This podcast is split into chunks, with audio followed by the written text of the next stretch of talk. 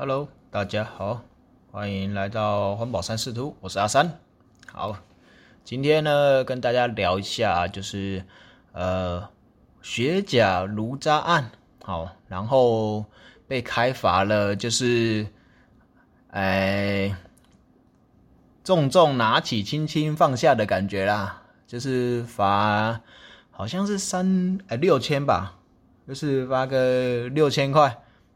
然后就一堆人在开干啊，靠要环保局有没有收贿啊？那个残帮助残害土地啊，这样子啊，这个环保局要不要一人挖一块啊？回去试试看有没有毒啊？这些的啦，OK。然后就是立委那个陈淑华，哎，这是陈淑华吧？还陈娇啊？啊，没关系啊，就是。呃，反正有这个立委啊，就会去这个讲说，哎，这个毒性他们测出来啊，他们认为啊，这个是高过于就是环保署的这个 TCLP 检测标准的。OK，那这是有毒的，你怎么可以只有呃罚个六千块就了事了？好，然后也有。这个南社大的的这个人员啊，用 SRF，然后重金属的一个分析仪啊，是一种快筛的仪器。他们说啊，这个铬含量八百 ppm 以上啊，一般的标准是两百五十 ppm 啊，已经超标了，超标三倍啊！哎呀，超标三倍，你结果你还重罚六千块，你这咁丢？然后就反正就发新闻啊，开干啊，好，然后他们这边用的这个智慧啊，诶，就是他们是用炉渣，渣是这个水布在一个茶炉渣嘛，哈，然后里面会写说是呃这个不锈钢的炉石粉，炉石粉啊，OK，好，那诶这边有几个部分的概念要跟大家解释一下。就是炉渣啊，这个用这个水布的渣，其实不是这么正确的讲法。呃，我们一般讲会讲，呃，这样分好了。炼钢出来的东西啊，那个是炼钢完他们那些杂质，那会在炉底呢，会能够得到一些渣渣，嘿，就是渣渣啊，一颗一颗像石头。那这个叫做我们中文的名词啊，应该叫做炉茶，就是，哎，前几年吧，那个环保署署长那个叫什么？哎，魏国燕啊，魏国燕前署长，他就讲的这个炉茶嘛，然后还有这个验那个 pH 的问题啊，那个哎，固体废弃物要怎么验 pH 呢？然后，哎，就。一连串的这个新闻嘛，OK，这东西我们是叫做炉查，查是这个十字旁，在一个查询的查，这字念查，OK，不是渣。好，那呃，再来就是常见的就是这个焚化炉嘛，我们知道焚化炉烧完之后会有往上飞的，然后往下掉的，那往上飞的我们叫做飞灰。往下掉的叫做底渣，好，这个就真的是渣了。它的渣呢是水字旁的，这是 OK 的。好，那其实呢，我们大概会分的大概是这些炉茶、底渣、飞灰。那么这三种呢，也是大家平常比较常关注的东西。好，那这次的这个炉。呃，雪甲炉渣案呢，真正的讲法应该是要讲雪甲的炉茶案。它是这个不锈钢的炼制过程中跑出来的这些呃炉茶，然后被倾倒在呢台南雪甲的一些呃这个余温里面。如果没记错的话，是余温了哈。那。呃，他们是拿来当做这个土壤的填料，就是我们在平常在做土壤改植啊，或是说一些呃挖方那个土壤被挖走之后要填回去的，我们叫填方。OK，那就做这些的应用。然后呢，这些呢，如果是单纯的废弃物的话，当然是不能直接这样做了。那所以呢，这些东西通常会经过一些再利用的方法，让它变得比较稳定一点，比较不容易溶出东西一点。好，那再来做这个回填的动作。好，那这个时候大家就问啊，啊，这个回填动作不会造成土壤污染吗？诶，既然物件拢是重金属呢，什么铬啊，然后什么铅啊。这些什么鬼的哦，是不是都会溶出来，啊，进到土壤里呢？啊，又拿去种田啊，或是养鱼温啊，啊，又被拿来卖，啊，唔就就拢拢当中诶加落，啊，就拢死翘翘，好，那这个部分呢，就是必须要跟大家说明一下啦，哈，我们。刚刚有提到嘛，哈，这个南社大的这个研究员啊，他们是用 SRF 来做检测，他是说这个铬的含量在八百 ppm 以上。哎，我们要知道哈，XRF 它是打出一些射线，然后来分析它的光谱到底对不对，好，里面有哪些的金属存在，所以这个东西是来量这个呃含量的。并不是拿来量它的溶出量。好，我们真正废弃物啊，拿来做检测的时候，要看它的是，它在一些剧烈环境下呢，会不会有东西跑出来？那这个我们叫做溶出量。那我们的这个检测跟法规中用的名词呢，叫做 TCLP。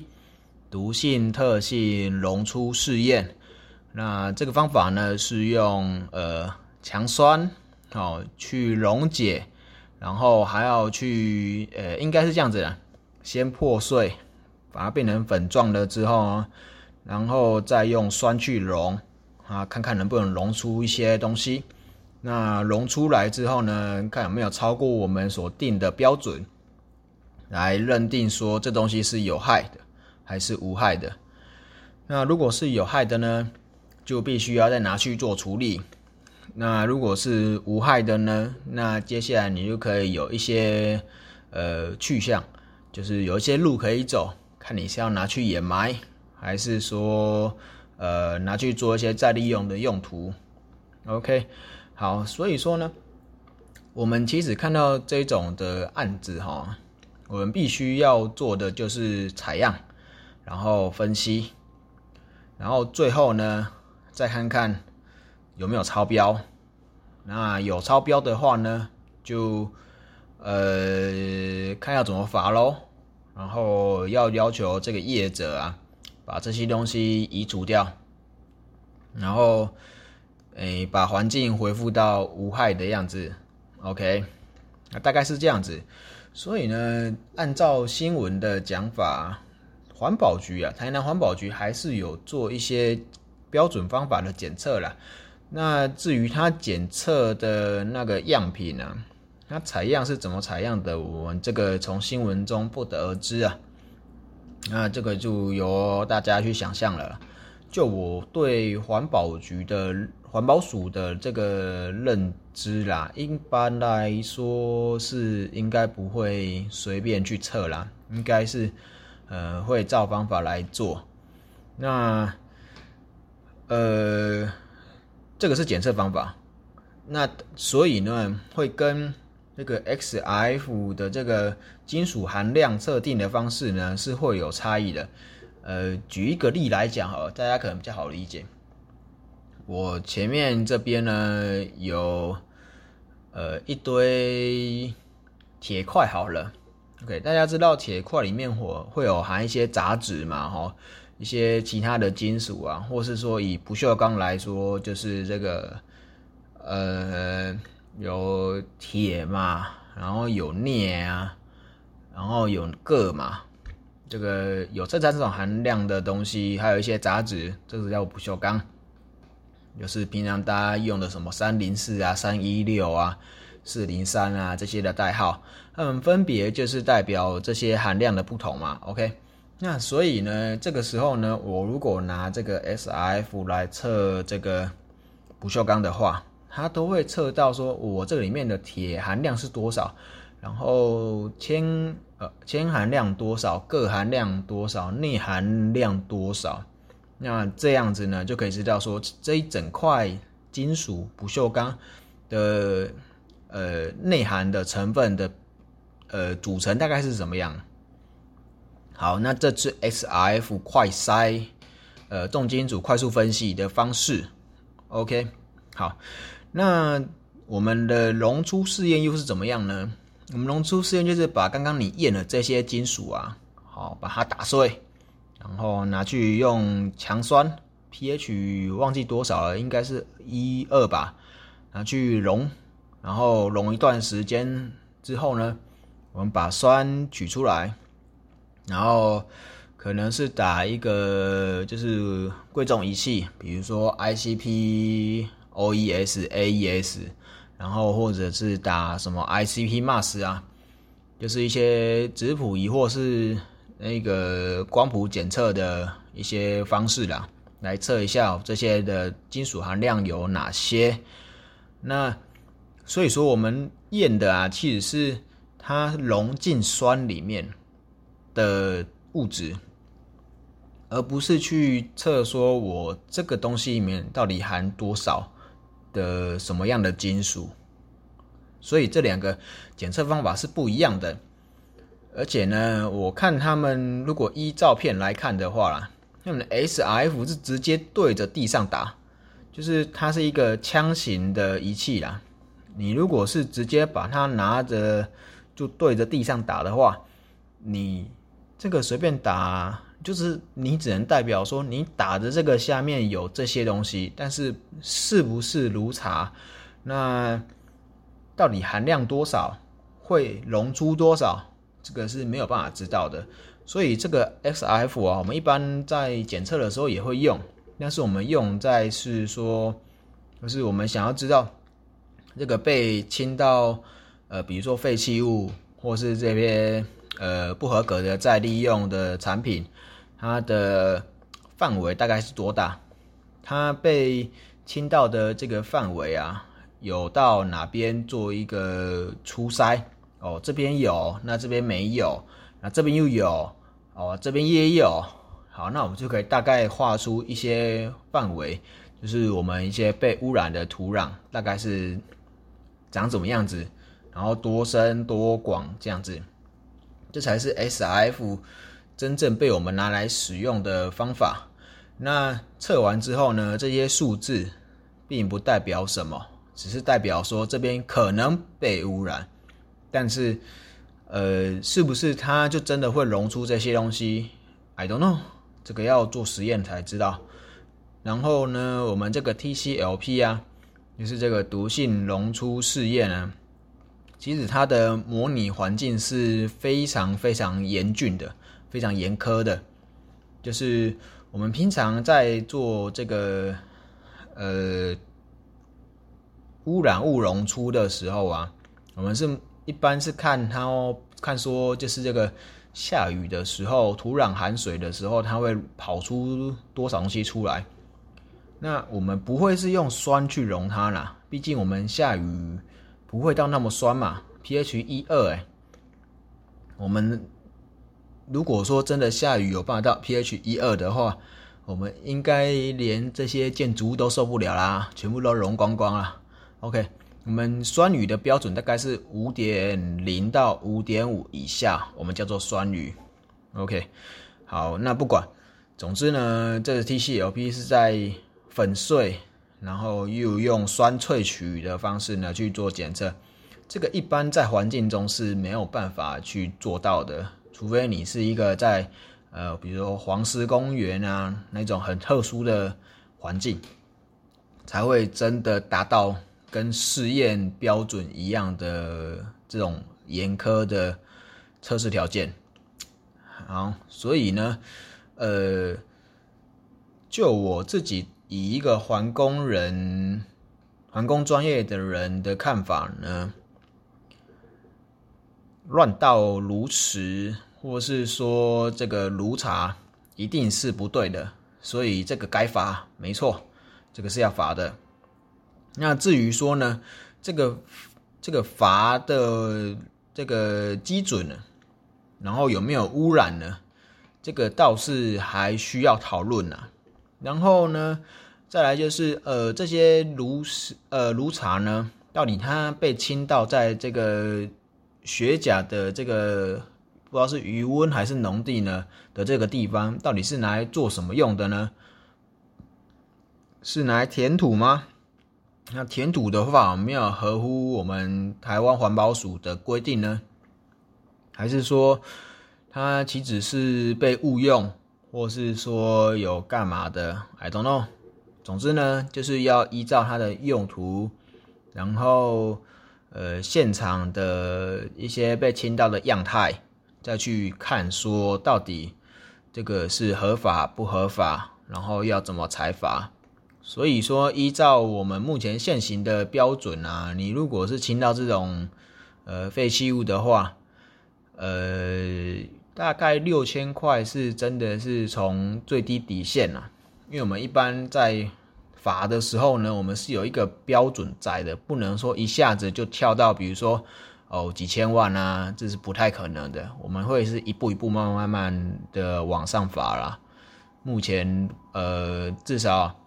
各环保局的财阀状况应该都是这样子，然后就会要求去做一些改善。OK，那诶废炉茶的部分大概是这样子啦。然后就是要跟大家还是要说明一下，废炉茶其实它在再利用，我们有一些制成啊，可以把这些废炉茶这些废弃物。再把它转换成更稳定、更安定的物质啦，然后我们就可以把这些东西拿来当做一些填料，或是说一些呃，我们叫做人造的这个骨材啊，或是粒料，它其实是可以拿来呃强化一些水泥结构啊，钢筋混凝土结构啊，或是取代一些我们呃砂石厂出来的一些。呃，不同颗粒的级配，那这个的话就是要看呃你是哪一种的呃炉茶，因为炉茶的话，根据不同的炼钢方式，它的特性不一样，所以像之前那个清水模有青春痘啊，然后或是一些呃大家有疑虑的部分，有一些是使用方式不对，然后呢有一些其实大家有使用，大家不知道而已，那它其实。呃，是一个非常良好的产品，在使用得当的状况下呢，它其实是能够呃取代一些我们目前一直在减少的资源，跟呃强化我们这些材料的强度，所以其实没有大家想的这么的毒，这么的有害。那最主要的还是要取决于就是它的使用方式。还有啊，就是跟大家再呃提点一下，就是说，当大家越来越讨厌这些东西的时候呢，它这些东西反而这个处理的方式就越来越少。那在处理方式变少的情况下呢，我们工厂不可能不生产吧？工厂也要生活，也要卖东西，也要产出东西，那这些废弃物就一样会被产出来。那产出来之后呢？你没有地方去，就最终就是变乱，变成乱倒这样子。那这样真的是有比较好呢，还是说，呃，也是有人这样讲啦？啊，这些高污染产业全部都关一关就好了，就不会有污染了嘛？那，呃，你总是还要用钢用铁嘛？这些不锈钢这些材料应用的范围这么广。你又不可能不用，难道你要全部进口吗？那你进口也只是把这些垃圾、那些污染，把它丢在国外而已啊，并没有比较好啊。就是你以那个全地球村呢，以全球的这个角度来看，并没有比较好嘛。所以，呃，我是认为啦，是废弃物呢，还是要让它有地方去。那最好的就是能够再进到另外一个产业去，让它变成原料。这个也是我们环保署目前推的这个循环经济啊，然后这个 cradle to cradle 这个摇篮到摇篮这个环形的废弃物产业经济的一个推动的模式哈，能够呃有更多环境保护的这个效益在。那所以呢，还是希望大家能够正面的去看看这些。废弃物啦，像是什么废炉茶，然后未来呢，我可能还会讲一下，就是这个焚化炉的这个底渣，哦，底渣再利用，还有这个呃飞灰，飞灰再利用的这个部分，那就还是希望呢，大家能够正面的去看待这些呃废弃物，它不一定是有害的，然后它如果被乱丢。OK，那还是必须呢去看一下它的样态是怎么样，来判断说这个是呃真的污染，还是说它其实没有污染，只是它乱倒这样子而已。OK，好，那这一集的这个环保三视图呢，大概就讲到这边，这是一个新闻的评论哦，那就希望大家有从这边学到一些一些东西呢，大概就这样。好，环保三视图，我们下集见，拜拜。